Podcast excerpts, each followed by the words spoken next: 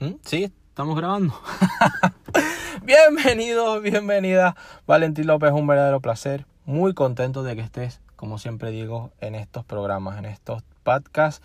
Y hoy continuamos hablando sobre la intensidad de marcas, cómo me encantan estos programas, por cierto. Cualquier retroalimentación, cualquier mensaje, como siempre hacéis, pero siempre os lo recuerdo para las personas que se suman porque es algo, wow, verdaderamente increíble de impacto. Muchos también me preguntan eh, sobre, sobre mi historia personal. Recuerda que en programas, en audios anteriores, eh, he grabado bastante de ella. No quizás tanto del momento presente, pero sí quizás de un modo autobiográfico, vamos a decirlo así, desde, desde casi mis inicios. Pues parece un poco raro de, de, mis inicios. Bueno, desde hace muchos años, o por así decirlo, lo que, lo que ha hecho eh, que mi trayectoria se vaya, se vaya consagrando. Una de las maneras simples de presentarme, autor bestseller, consultor de negocios, coach y sobre todo formador empresarial y analista de negocios. Y bueno, vamos a continuar con esa intensidad, familiaridad, marketing, publicidad, branding de marcas como hemos estado en los audios anteriores, en los programas, en los podcasts anteriores.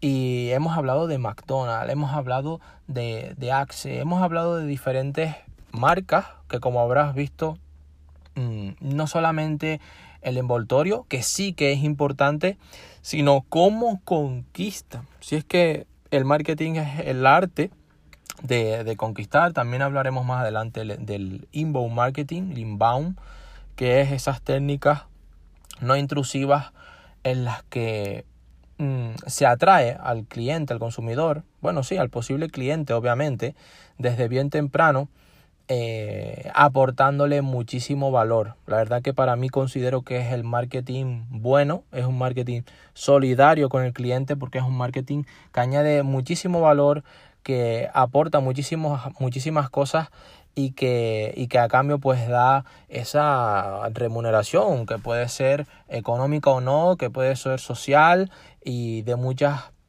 otras formas. En definitiva, mmm, no creo solamente que, como se dice en dirección de empresas o como se dice en economía, que el único objeto social que tiene una forma jurídica, una empresa, sea conseguir beneficios. Tiene que ver muchísimo la integridad de la empresa, tiene que ver muchísimo los valores de la empresa, tiene que ver muchísimo la cultura de la empresa, tiene que ver muchísimo la filosofía de la empresa, tiene que ver muchísimo la responsabilidad social corporativa de, de la empresa y que todo eso se fusiona, se consagra en ese triángulo de liderazgo, equipo, misión y, obviamente también visión y, y muchas más eh, cosas que, que, solamente hacen como consecuencia lógica que pueda la empresa a, ser remunerada. No solamente es el concepto de, de, conseguir beneficios y ya está, aunque así, aunque así lo pintan, pero, pero las cosas simple y llanamente no son, no son a toda costa. Y eso se ha transmitido en el tiempo en el que verdaderamente las, las empresas y así como las personas, ¿verdad? Y, y la vida en sí eh, perduran eh, cuando se dedican a hacer las cosas de forma profesional. Yo creo que esa es la palabra clave que viene al hilo en este programa, en este podcast. Profesional, hacer las cosas de forma profesional.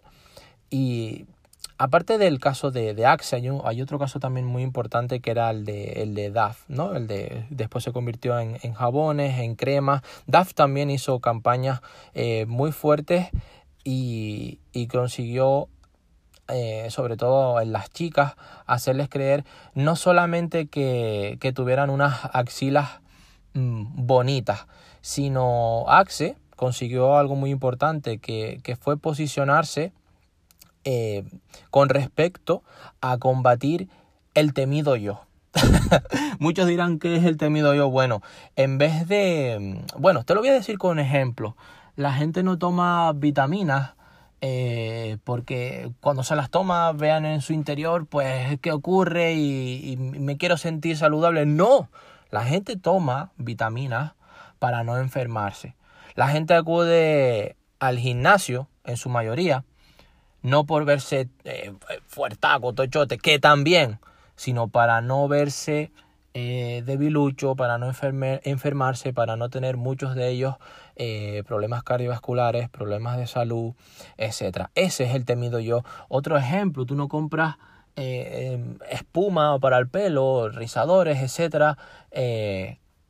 Mm, porque quieras tener el, el mejor pelo del mundo, que también, sino para que puedas estar peinado, para que no puedas para que no estés en la calle con el pelo alborotado, aunque también los hay, con el pelo despeinado y de una forma que tú mm, no quieras. Lo mismo pasa con la ropa, lo mismo pasa con los perfumes. Eh, o con las lociones hidratantes o con los desodorantes eh, y es algo como automático, ese es ese temido yo, ¿no? Te pones el desodorante no porque quieras tener el eh, o comprar o adquirir el mejor desodorante del mundo, sino te pones desodorante porque no quieres oler mal. Ese es tu temido yo. Pues eso lo consiguió DAF, no solamente intensificó y les hizo entender a las mujeres, porque esa es la palabra, de que con, eh, de que con DAF tendrían unas axilas bonitas, sino que gracias a DAF eh, tus axilas iban a lucir mejor. ¡Wow! Tus axilas iban a lucir mejor. Fíjate qué caso importante el que te, el que te hemos mm, compartido hoy. Hemos hablado de McDonald's, hemos hablado de Axe y ahora hemos hablado de DAF. Thank you.